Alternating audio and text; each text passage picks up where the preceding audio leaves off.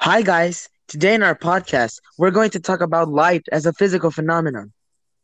with the with the topics light properties, electro electromagnetic spectrum, different types of radiation, propagation media, reflection and refraction. My name, my name is Sofia França, and I am with Manuel Renovato and Marcelino Pedroso. So let's get started.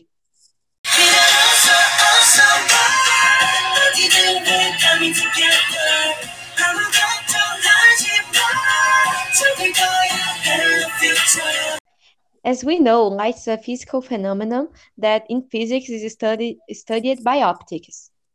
Light's property, properties are it is a type of energy, travels very fast, and, is, and it stimulates our retina.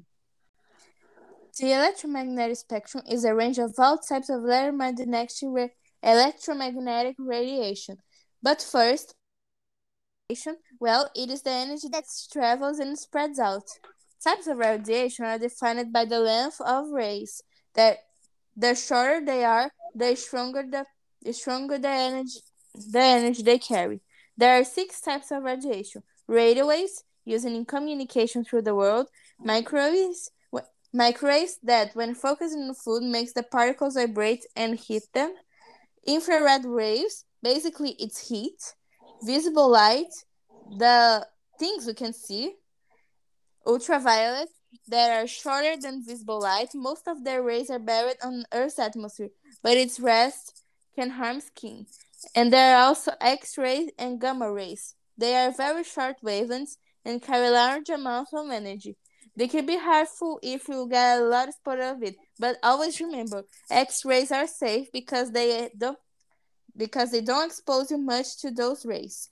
Light can propagate through three different mediums a transparent medium that allows light to pass through it, a translucent medium that allows some light to pass through with the, the rest gets absorbed or reflected, and at last the opaque medium that can just absorb or, ref, or, or reflect all light.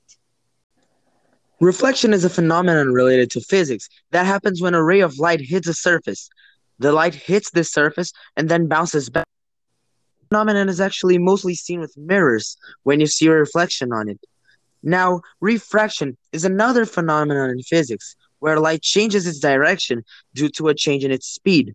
As light passes from air to water, for example, it slows down, and due to this reduction in speed, the light bends and slightly changes directions. So, guys, hope you all have learned and enjoyed our podcast. These are Fatos de Escola Trio. And we see you next time. Bye. Bye.